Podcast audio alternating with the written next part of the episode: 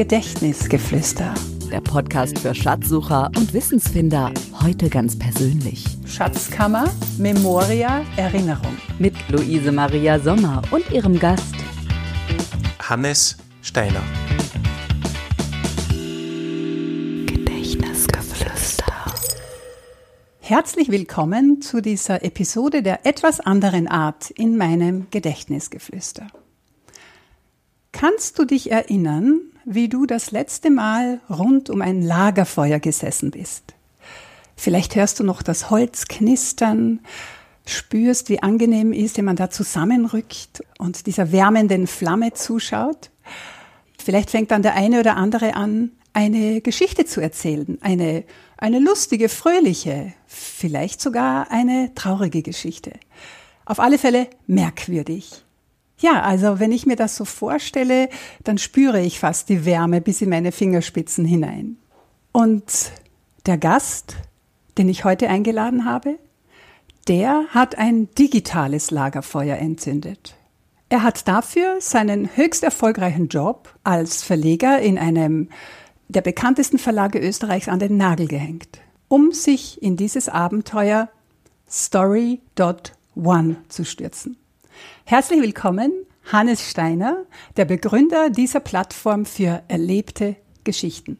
Schön, dass du heute bei mir bist. Ja, danke für die Einladung. Ich freue mich sehr. Hannes, wie können wir uns dieses digitale Lagerfeuer vorstellen? Was fasziniert die Menschen daran? Es ist ein digitales Lagerfeuer, aber es ist zugleich auch ein, ein echtes Lagerfeuer. Es ist eine Verbindung von analog und digital. Äh, Story.one ist eine Plattform, das stimmt, mhm. das ist digital, wo Menschen Erlebnisse, Geschichten aus ihrem Leben erzählen können, in einer Kurzform. Äh, und äh, zu diesen Geschichten können sich Menschen dann auch austauschen. Das mhm. ist sowas wie ein digitales Lagerfeuer. Genau, also ja. das heißt, so, so wie beim, beim richtigen Lagerfeuer, wenn du sagst austauschen, kann ich mich davon berühren lassen. Naja, wenn man das Bild des echten Lagerfeuers erzeugt, dann ist es die Besonderheit, dass Menschen in einer Äquidistanz zum Feuer sitzen. Und wenn man vielleicht noch ein bisschen weiter zurückgeht. Also du meinst, im, alle sitzen im gleichen Abstand herum? Ja, alle sitzen im gleichen Abstand. Das mhm. ist ganz wichtig. Also das okay. ist, da geht es um Augenhöhe. Jeder mhm. kommt irgendwann einmal dran. Aber wenn man mal noch zurückgeht äh, in der Menschheitsgeschichte, vielleicht um 30, 40.000 Jahre zu den Ursprüngen des mhm. Lagerfeuers, dann hat natürlich auch das Lagerfeuer Wärme gespendet. Und zwar eine tatsächliche Wärme nach vorne hin. Am Rücken war es dann mhm. schon kalt, das weiß man auch. Wenn man aufsteht, äh, wird es dann kühl. Aber natürlich auch eine emotionale Wärme. Nämlich man sitzt mit äh, Menschen zusammen aus der aus der gleichen Generation und auch aus anderen, mit anderen Generationen. Damals vor 30, 40.000 Jahren wahrscheinlich nur eine weitere mhm. Generation. Mhm. Vielleicht in Ausnahmefällen noch eine zweite. Nicht wie heute, dass das oft vier Generationen sind, die am Tisch sitzen können. Du meinst mit dem Tisch, entschuldige, du meinst jetzt die, also den Computer jetzt? Ja, also und, sozusagen Menschen, die, die zusammensitzen können. Äh, so, Ach, so meinst ja, du? Ja. Im echten Leben jetzt? Im echten ja. Leben. Also mhm. damals waren das meistens nur zwei Generationen, ja. die am, Lag, am, am, Leben waren. Heute sind es ja vier. Heute haben wir die Urgroßmutter ja. und äh, sozusagen den Urenkel, der manchmal beisammen sitzt und sich Geschichten erzählen kann. Äh, wenn man das in der Menschheitsgeschichte zurückdenkt, sind die Menschen nicht so alt geworden, waren das ein bis zwei Generationen, waren das zwei Generationen, die am Lagerfeuer zusammengesessen sind. Und was war der Hintergrund dieses Lagerfeuers? Das war der Ort, wo Menschen voneinander gelernt haben. Und mhm. Menschen haben auch voneinander gelernt über die Geschichten, die sie mhm. sich erzählt haben. Und das ist das Stichwort zum digitalen Lagerfeuer. Wie kann man sich das vorstellen? Wie können wir da dort voneinander lernen? Ja, es ist eine es ist dieses alte Lagerfeuer, was wir in die digitale Welt holen. Und das Format dazu ist ein One-Pager, deswegen auch Story.one. Ja. Wir sagen, jeder Mensch hat eine Geschichte, erzählt sie auf einer Seite. Mhm. Menschen können auf einer Seite ihre Geschichte niederschreiben, also eine Plattform. Das ist keine Videoplattform, das ist keine Audioplattform, sondern ist das das geschriebene Wort. Mhm. Und wie kann sich jetzt ein Hörer, eine Hörerin, die noch nie was von dem gehört hat, wie kann sich die das jetzt vorstellen. Sie sagt, wow, das klingt interessant. Da, da möchte ich mich einmal dazusetzen zu diesem Lagerfeuer und mir ein paar Geschichten jetzt nicht anhören, sondern lesen. Was ist dann der erste Schritt? Ja, der erste Schritt ist eigentlich ganz einfach. Ich gehe auf story.one, das ist die mhm. Adresse im Internet, und komme hier auf eine Seite, wo inzwischen schon über 20.000 Geschichten zu finden 20 sind. Ja, von ja. mehr als äh, 2.000 Menschen, die schon hier Geschichten erzählt haben. Und kann einmal beginnen, sozusagen mich inspirieren zu lassen. Mhm. Geschichten werden nach bestimmten Arten vorgeschlagen. Es gibt äh, das große Lagerfeuer, wo ich einfach Geschichten entdecken kann oder auch suchen kann. Mhm. Und es gibt auch kleinere Lagerfeuer, das nennen wir Small Fire. Aha. Da, wo sich Menschen zu einem bestimmten Thema zusammensetzen, ja. wo sie sich dazu austauschen. Darf ich gleich vielleicht gleich aus meiner eigenen Erfahrung erzählen, wie es mir da gegangen ist? Ja. Am Anfang waren ja noch nicht so viele Geschichten. Es ist wirklich so, ich habe mir schon die Zeit genommen, das ist ganz klar, habe mal hineingeschaut und dann muss man darauf vertrauen, dass einem genau das zufällt, was man braucht. Mir ist es sehr, sehr oft so gegangen und lässt sich einfach hineinfallen. Also die Geschichten, die ich dort miterlebt habe, die haben mich zum Teil so berührt, dass, dass ich geweint habe. Es sind, so wie ich früher erzählt habe, es sind lustige, humorvolle, aber auch wirklich traurige Geschichten, von denen man trotzdem etwas mitnehmen kann.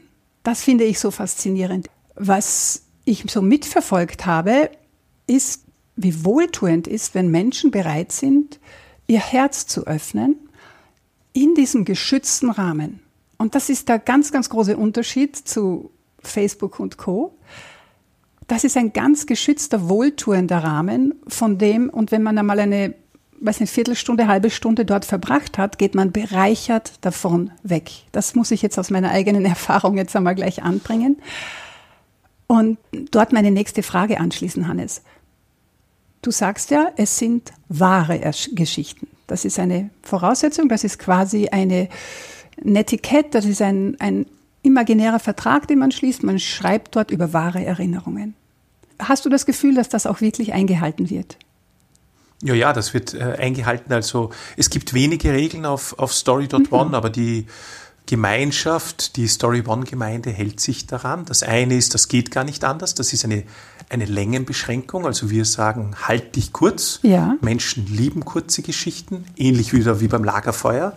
Also wenn da jemand 20 Minuten eine Geschichte erzählt, werden wahrscheinlich schon alle unruhig werden. Also am Lagerfeuer erzählt man auch eine Geschichte drei, vier, fünf Minuten. Mhm. Dann lassen Menschen sie auf sich wirken und unter Umständen stellen sie eine Frage oder erzählen weiter und sagen, ja, das ist mir auch passiert. Ja. Und äh, das, das zweite, die zweite Regel von, von Story.one ist äh, echtes Leben, echte Menschen oder mhm. echte Menschen, echtes Leben. Also es geht um echte Geschichten, um wahre Geschichten. Jetzt kann man natürlich da diskutieren und sozusagen die Wahrheit ist so ein ganz strenger Begriff. Ich glaube, es geht um die Echtheit, um die, das sind ja oft auch subjektive Wahrnehmungen, die müssen nicht die Wahrheit sein, aber das ist das, worin alle übereinstimmen und ich glaube, das ist auch das Wertvolle dran, mhm. weil es gibt genug Plattformen auf der Welt, die übersteigert sind, wo die Welt so erzählt wird, wie sie nicht wirklich ist, wo fiktionale Elemente drinnen sind, wo sich Menschen anders darstellen, sie, als sie wirklich sind und wir spüren eine ganz starke Sehnsucht von den Menschen hier wieder nach wahren Inhalten. Vielleicht auch, weil die Welt in vielen Facetten so irreal geworden ist, dass man, dass man wieder sagt, äh, wir brauchen jetzt mehr Echtes. Und das ist, kann ich auch bestätigen, was du gesagt hast. Das echte Leben macht nicht müde, das bereichert. Ja. Das heißt, wenn ich hier Geschichten zuhöre, egal ob das jetzt fröhliche Geschichten sind, ob das bereichernde Geschichten sind, das sind sie wahrscheinlich alle, aber positiv bereichernde Geschichten, aber es gibt natürlich auch Schicksalsschläge. Mhm. Und selbst wenn man diese liest, finde ich, dass die Autorinnen und Autoren immer einen Dreh hin haben und sagen, was kann ich da mitnehmen, was hat das mit meinem eigenen Leben, Leben zu tun? Das ist sozusagen für den Leser sehr bereichernd. Ja, das kann ich wirklich voll und ganz bestätigen. Also ich, ich folge, ich folge, ich darf, ich darf sie ja nennen. Sie ist ja, wenn sie schreibt, darf man ja auch den Namen nennen. Lily Ruth zum Beispiel. Mhm. Habe ich abonniert und wenn da ein E-Mail kommt, dass sie eine Geschichte geschrieben hat, da, da klicke ich sofort drauf. Man wird nämlich verständigt, wenn man, wenn man ein Follower ist, kriegt man ja die Nachricht. Das ist sehr, sehr praktisch. Und ich bewundere ihren Mut, wie sie ihre Trauer verarbeitet, als sie als achtjähriges Mädchen ihre Mutter verloren hat und jetzt darüber schreibt. Also es ist ganz, ganz großartig. Und was mir auch so gut gefällt, sind die, dass man wirklich, so wie du sagst, jeder kann einen Kommentar dann dazu geben, wie auch am Lagerfeuer. Und die Autorinnen und Autoren schalten das selbst frei. Ich glaube, allein das garantiert ihr schon, dass hier wirklich eine wertschätzende Atmosphäre herrscht. Ja, ich glaube, das ist ganz wichtig, weil äh, Menschen, die erzählen, wollen einen geschützten Raum haben, einen, einen Raum, wo man sich auch vertrauen kann, eine gute Umgebung. Mhm. Auch beim Lagerfeuer setzt man sich ja nur dort dazu, wo man Freunde vermutet. Ja. Äh, und ähnlich ist es äh, bei uns. Das sind Menschen, die sich aufs Erste noch nicht kennen.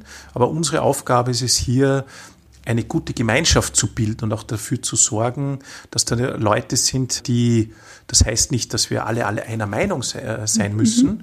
aber dass wir auch nicht Meinungen unbedingt teilen, aber dass hier bei uns wird Toleranz ja. und aber auch Empathie sehr groß geschrieben. Das spüre ich wirklich, ja. Und äh, da ist halt eine Methode bei uns auch dazu, dass wir den Autorinnen, Autoren hier das Recht geben, Kommentare freizuschalten, mhm. sie selber zu veröffentlichen.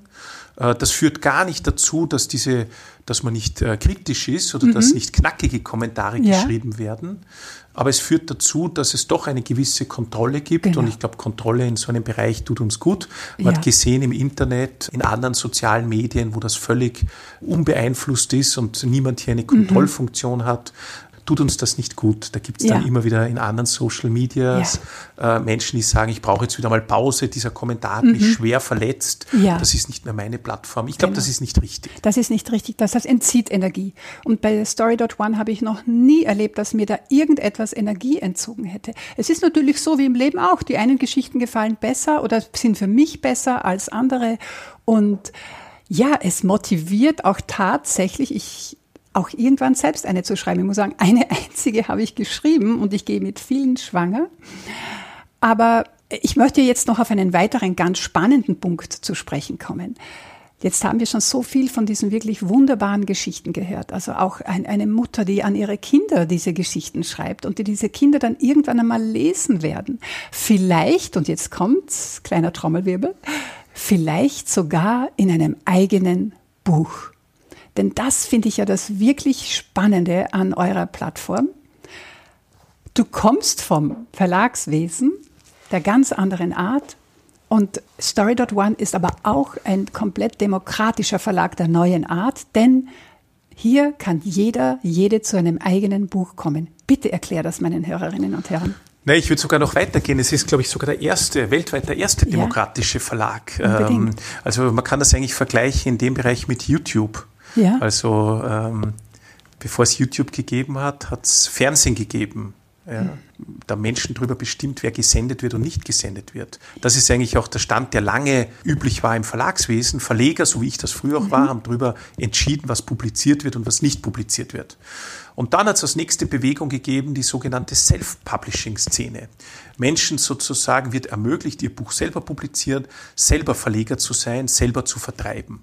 Aber natürlich hat man da gemerkt, dass ein gewisses Unbehagen, also eine Zweiklassengesellschaft. Mhm. Da gibt es sozusagen die echten Verlage, die tollen Verlage mit einem Verleger, mhm. äh, mit auch einer Unterstützung. Das sind auch die, die auf die Bestsellerlisten kommen. Äh, und dann gibt es die vielleicht, die im Kleinen verlegen, für vielleicht in einer Auflage von einem Exemplar, mhm. fünf oder zehn. Und wenn man jetzt wieder den Vergleich zieht mit YouTube, bei YouTube ist jeder willkommen. Bei YouTube gibt es das Video, das einer ansieht und es gibt das Video, das eine Milliarde Views hat. Ja. Und wir haben ein Format entwickelt, das sogenannte Storybook. Ein Buch, wo aus diesen Geschichten ein Buch gemacht werden kann. Und zwar sehr, sehr einfach mit einer Technologie, die heißt bei uns Instant Book Technology. Mhm. Sehr einfach, sehr kostengünstig. Und praktisch auf Knopfdruck kann man hier sein eigenes Buch herstellen mit einer ISBN, das ist die internationale Suchbuchnummer. Und wenn man diese ISBN hat, dann findet das Buch auch im Buchhandel statt. Das heißt, es kann überall bestellt werden.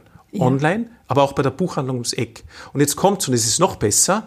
Das war so unser Traum, immer das aufzuheben, der erste demokratische Verlag zu sein. Bei uns erscheinen Bücher in der Auflage 1 für die Freundin mhm.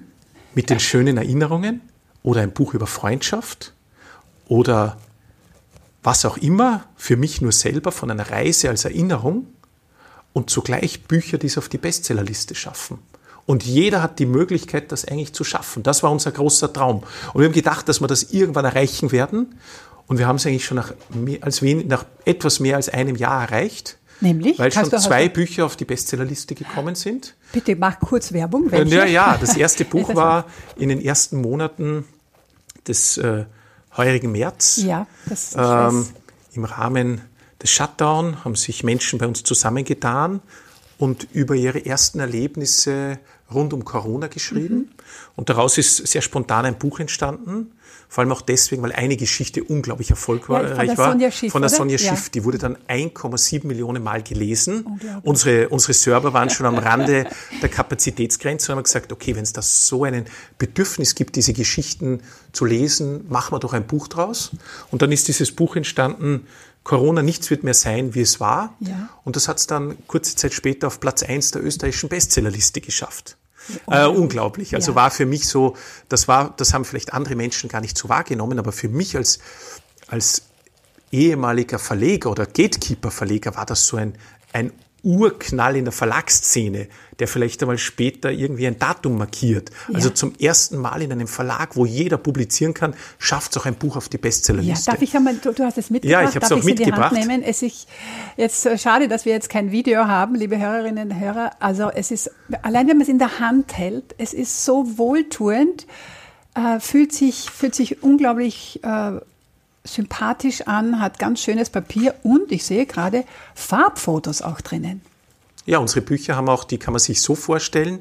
Das ist ein Format von 12 mal 19. Das mhm. sind Hardcover-Bücher, ähm, also schön gebundene Bücher. Die haben 80 Seiten, haben ein schönes Papier aus nachhaltigen Quellen, ähm, haben acht Farbfotos drinnen, eine sehr schöne Typo und es sind dort lauter kurze Geschichten drinnen. Die, das kann man sich so vorstellen, ein Buch mit immer Geschichten, die eine Länge von maximal drei Seiten haben und dazwischen ein paar, mhm. paar Bilder auch. Und du hast früher gesagt, zum Beispiel, äh, jemand macht eine längere Reise und veröffentlicht dann immer wieder so kleine Stories aus dieser Reise, kleine Episoden.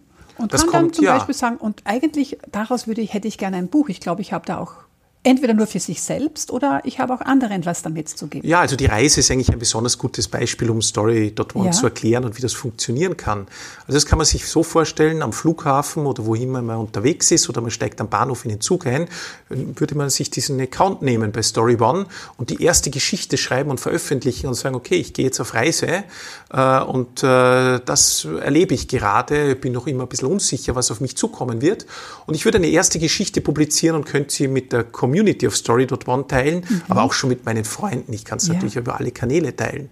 Und äh, dann direkt von der Reise und von unterwegs kann ich wei weitere Geschichten schreiben. Und so ja. füllt sich das langsam und kommt eine zweite, dritte, fünfte Geschichte und irgendwann ab der zwölften Geschichte kann man ja sogar ein Buch draus machen. Das heißt, bei ja. einer Reise von rund 14 Tagen und wenn ich jeden Tag eine Geschichte schreibe, habe ich ganz nebenbei nicht nur ein Tagebuch verfasst, sondern auch mein eigenes Buch von dieser Reise geschrieben, das vielleicht für meine Freunde und für meine Familie interessant interessant ist, für mich einmal auf jeden Fall als Erinnerung, aber unter Umständen auch für andere Menschen interessant ist. Mhm. Also wenn ich zum Beispiel irgendwas erlebe, äh, wo andere sagen, das wäre inspirierend, das möchte ich auch erleben. Und dieses Buch hat ja dann auch eine, eine ISBN ja. und ist ja auch im Buchhandel äh, erhältlich. Und jetzt muss man sich vorstellen, eigentlich kann ich das Buch noch unterwegs abschließen. Und jetzt wird es bei 14 Tagen nicht so sein, dass wenn ich zu Hause ankomme, dass das schon im Postkastel zu finden ist, aber fast. Mhm. Also das ist das Besondere, das ist diese Instant Book Technology. Ja. Ich schreibe von unterwegs, ich drücke auf eine Taste. Das kostet mir auch sehr, sehr wenig. Ein Buch kostet bei uns 14 Euro, Mindestauflage ein einziges Exemplar.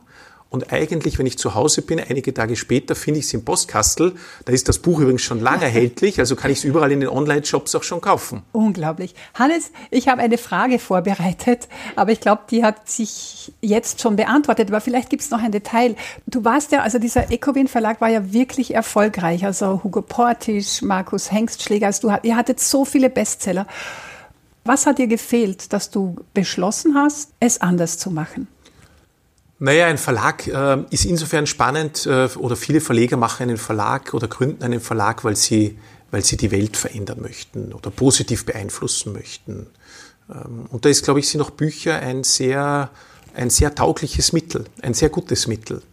Aber natürlich ist man unglaublich beschränkt mit mhm. einem klassischen Verlag. Also vielleicht, wenn er zehn Bücher publiziert, zwölf Bücher publiziert, 20, vielleicht bei großen Verlagen 100, aber das ist eigentlich dann schon das mhm. Ende der Fahnenstange. Das heißt, es kommen nur sehr wenige zu Wort. Und jetzt muss man sich natürlich anschauen, wer kommt zu Wort. Mhm. Kann man, wenn sich die Zuhörerinnen und Zuhörer selber in die Rolle eines Verlegers geben würden, dann würden sie sagen, okay, also ich, um den wirtschaftlich zu führen, ähm, muss ich natürlich hier schon spannende Stoffe finden. Äh, ja, das ist unbestritten und auch eine gute Qualität. Und dann kommt's aber, und das ist was, was ich zunehmend unbefriedigend gefunden habe, ich brauche Menschen mit einer großen Reichweite. Mhm. Das heißt, das klassische Verlegen heute ist nicht mehr eine Suche nach den besten Stoffen, auch, mhm. aber noch viel wichtiger ist, wer sind die Menschen, die viel von ihrem Buch verkaufen können, weil sie eine große Community aufgebaut haben. Mhm. Das ist für die, die in der Öffentlichkeit stehen, toll und befriedigend, aber für 99 Prozent der anderen Menschen, die auch gerne ein Buch schreiben würden, ist das unglaublich unbefriedigend. Und ich sage an der Stelle immer, ich war früher eigentlich nur Verhinderer und nicht Ermöglicher. Mhm. Ich habe eigentlich nur Manuskripte abgesagt und von tausenden Manuskripten, die pro Jahr an mich gesendet wurden, die teilweise von wirklich großartiger Qualität waren, konnte ich nur 15 verlegen und auch zugegeben, das waren großteils Bücher von prominenten Menschen, weil die eine größere Reichweite mhm, haben ja. und, und sozusagen hier wieder eine mediale Aufmerksamkeit entsteht und Bücher auch so gekauft werden. Und ich glaube, das ist einfach nicht richtig und das wollte ich neu erfinden und hier allen Menschen die Möglichkeit geben, gehört zu werden und auch die Möglichkeit, allen Menschen und Talenten entdeckt zu werden. Mhm. Also wenn man Menschen da ausschließt vom Publizieren von Büchern, ich glaube, das ist die aller, allerletzte Branche, die sich noch nicht geöffnet hat. Das wollen wir tun. Ja. Du bist ein Zahlenmensch. Auf der ganzen Welt gibt es nur eine Million Buchautorinnen und Buchautoren, Lebende, aus dem Bereich Sachbuch, Roman, Kinderbuch und Ratgeber. Mhm. 0,013 Prozent der Weltbevölkerung. Ja, und da habt ihr eine Vision, nehme ich an.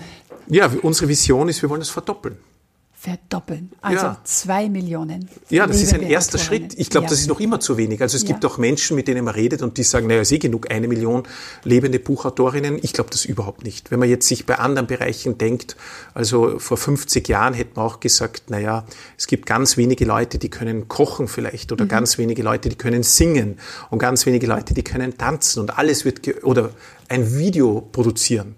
Und in allen Bereichen hat sich das geöffnet. Oder wie viele Menschen vor, denkt man nur 30 Jahre zurück, hätten wir gesagt, wer kann ein Lexikon erstellen? Ja. Hätte man gesagt, ja, da gibt's die Redakteure von Britannica und da gibt's äh, die Redakteure von der Duden-Redaktion, also die den Brockhaus machen. Aber das war's.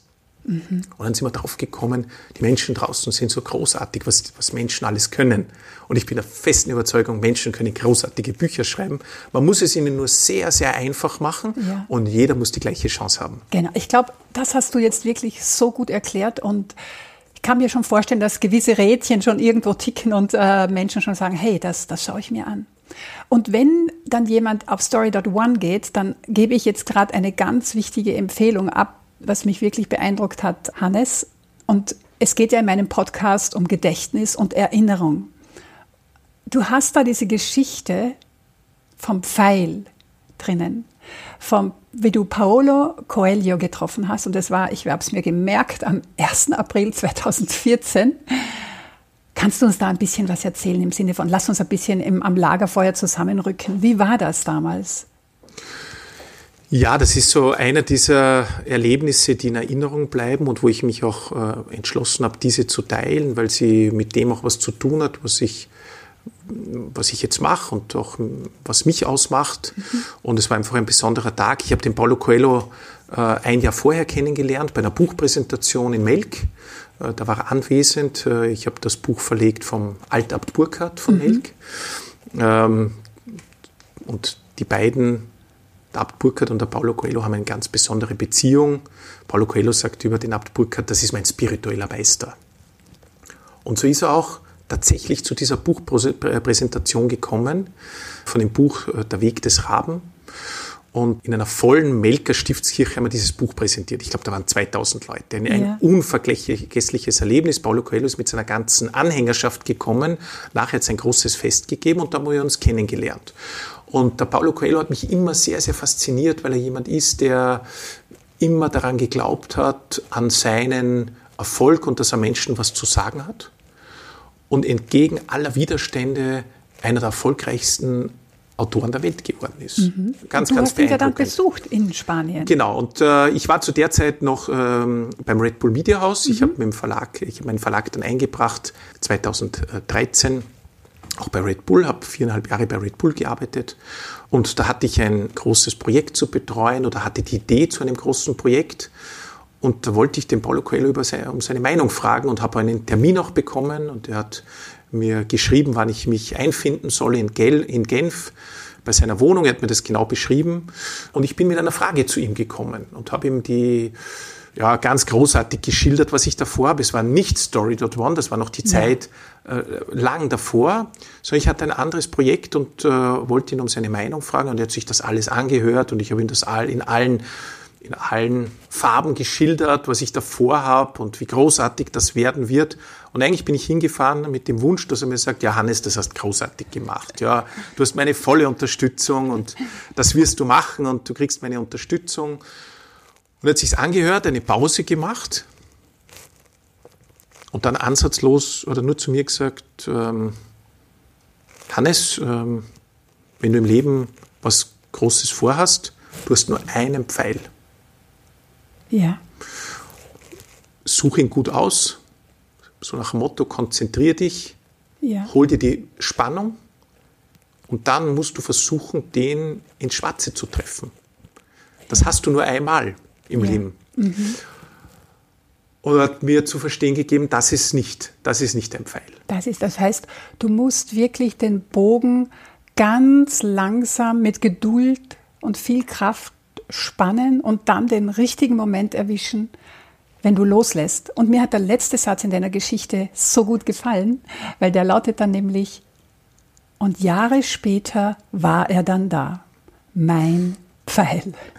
Ja, ich glaube, also das, äh, es war ja sogar so, dass er, glaube ich, wir sind nicht einmal dahin gekommen bei, zu dem Bild, dass er sagt, du musst den Bogen richtig spannen. Ja, ja, ich glaube, er hat mir, genau, er hat mir fast zu verstehen gegeben, das ist der falsche Pfeil oder der hat irgendwie, mit dem wirst du, mhm. egal was du machst, egal wie du dich anstrengst, mit dem wirst du nicht den Schwarze treffen.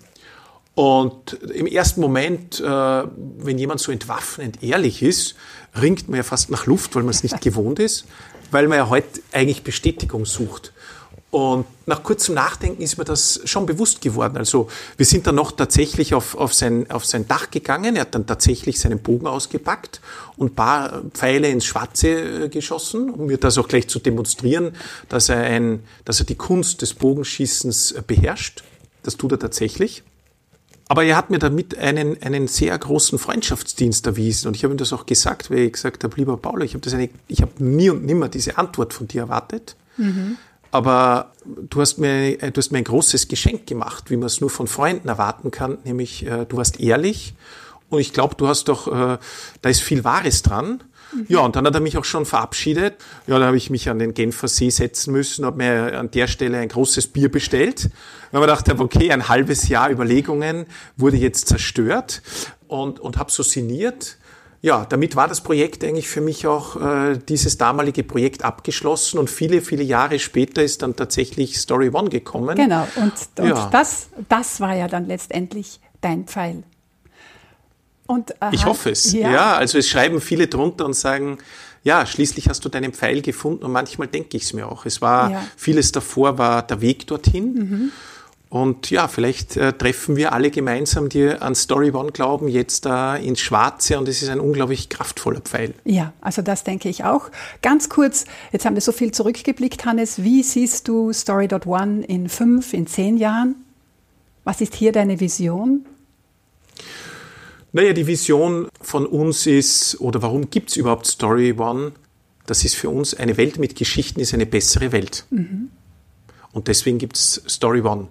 Deswegen an der Stelle tue ich mir mit der Quantifizierung ja. sehr schwer, mhm.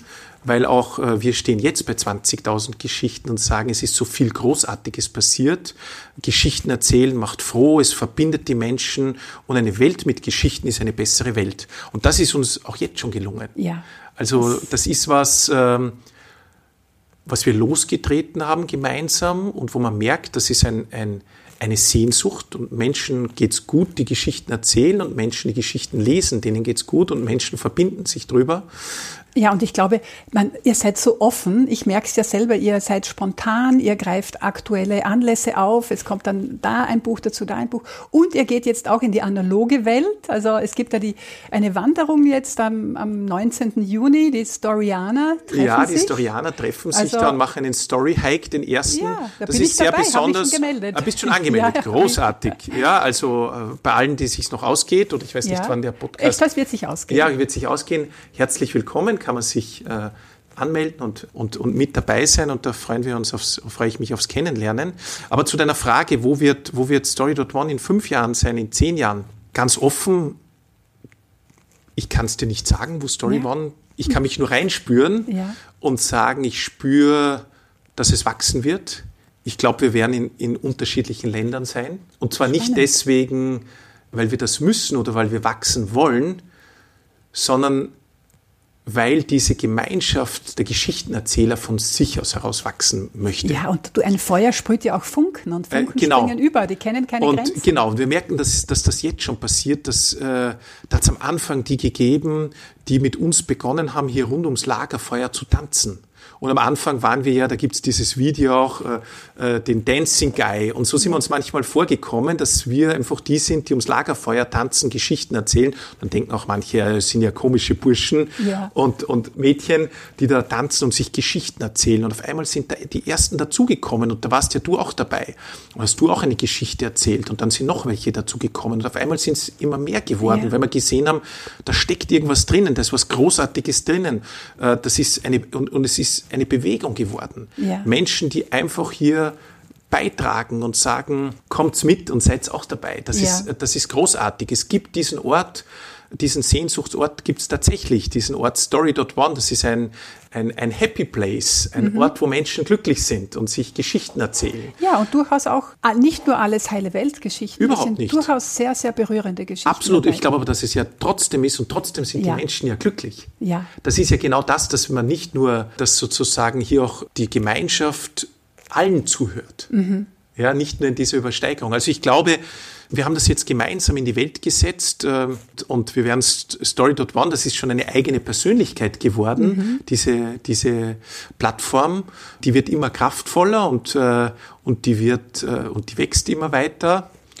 Und wo immer wir hier unterstützen können und Gleichgesinnte finden, wird Story One weiter wachsen. Ja, da bin ich ganz, ganz vollkommen davon überzeugt, Hannes. Und die ganz große Vision ist eine, eine Library of Life weil wir aus unseren Geschichten cool. ja Bücher machen. Ja. Und jetzt stell dir mal vor, stell dir mal wirklich vor, wir schaffen das gemeinsam, mhm. die Anzahl der Autorinnen und Autoren auf der Welt zu verdoppeln. Ja. Statt einer Million sind das zwei Millionen. Wie, Eine ja, weitere Million Bücher. Und jetzt stell dir vor, es würde einen Ort geben, wo wir all diese Bücher einbringen.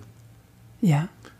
Eine das ist Library eine, of Life. Eine Library of Life. Wir müssten uns vorstellen, eine Bibliothek in der Größe der österreichischen Nationalbibliothek.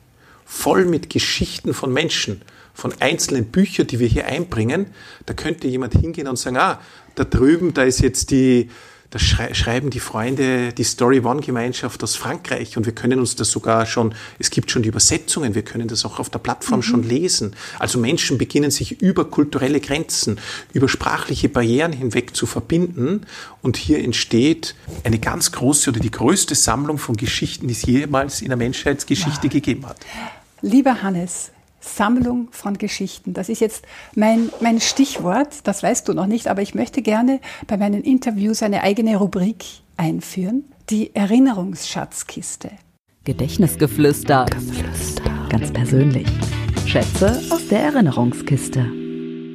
Von dir, wenn ein irgendein lustiges, wirklich lustiges, fröhliches Kindheitserlebnis, was kommt da als erstes Bild, das du, das dir einfällt? Irgendetwas, was dir in deiner, oder was dir in deiner Kindheit Spaß gemacht hat?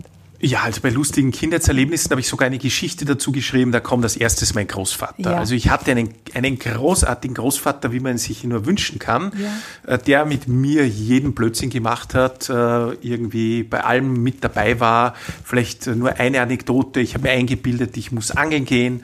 Und was hat er gemacht? Er ist gegangen, hat eine Angel gekauft, ist mit mir wohin gefahren. Wir haben keinen Fisch gefangen, er wollte mir trotzdem eine Freude machen. Ich glaube, er hat dann jemanden einen Fisch abgekauft, damit man auch mit einem Fisch nach Hause Hause kommen. Äh, er hatte einen weißen äh, VW-Käfer, äh, wo man laut Musik gehört hat, wo eine Jause mit dabei gehabt haben. Also ich hatte mit meinem Großvater eine ganz, ganz glückliche Kindheit. Und wenn ich da an diese Zeiten zurückdenke, dann sind das laue Sommerabende, lustige Momente, Geschichten, die er mir wieder erzählt mhm. hat. Und auch den einen oder anderen Spaß, den wir uns erlaubt haben. Ja, wunderbar. Du, Hannes, und was glaubst du, Stell dir vor, du bist in 50 Jahren wieder eingeladen bei einem Podcast. Ich kann, das geht sich nicht aus, dass ich die Interviewerin bin, aber bei dir geht sich das locker aus. Was glaubst du, werden dann Erinnerungen an diese Zeit in 50 Jahren sein? Ich meine, das ist jetzt ein bisschen, oder sagen wir in 30 Jahren. Du kannst es entscheiden, ob vor oder nach Corona. Aber was denkst du, werden Erinnerungen sein, die von unserer Zeit bleiben? Naja, auch äh, da kann man ruhig in die jetzige Zeit reingehen.